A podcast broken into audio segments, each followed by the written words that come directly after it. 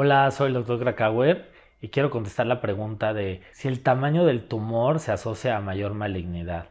Bueno, esto no, no es así. O sea, por ejemplo, todos hemos escuchado la historia de que a una persona le quitaron un tumor de 5 o 10 kilos y que la persona está perfecta, ¿no?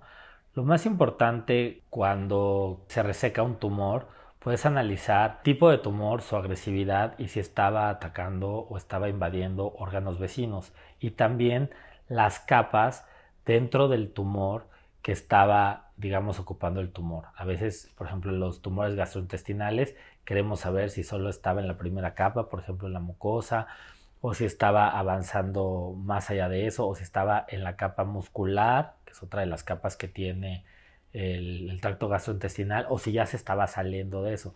Si estaba adentro de la primera capa, aunque hubiera crecido mucho y no ha pasado las otras capas, pues lo más probable es que no se haya ido a distancia.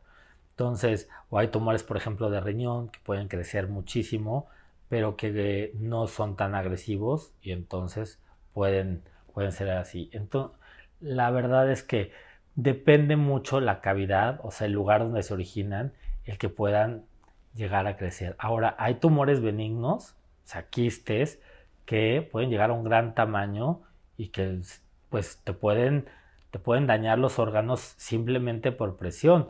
O sea, pueden llevar al paciente a la muerte porque están comprimiendo alguna estructura y aunque no son cáncer, pues te pueden dañar. Entonces, no necesariamente el, que sea cáncer es lo que te puede hacer daño, si el tamaño del tumor puede ser algo que nos pueda orientar hacia si es benigno o maligno, pero lo importante siempre es quitar el tumor, analizarlo y así poder identificar qué tipo de lesión estamos y pero quitarnos el mito de que a más grande es peor. Un tumor muy pequeño, un tumor de la piel puede eh, darnos metástasis al cerebro de una manera rápida y sin darnos cuenta. Es por eso también que aprovecho este video para decirles que cualquier lunar sospechoso, eh, muéstrenselo a su dermatólogo o a un médico que más o menos tenga idea y evitemos así el cáncer de piel, que es uno de los más comunes a los que estamos enfrentados. Recuerda suscribirte a mi canal de YouTube en donde encontrarás todos mis videos.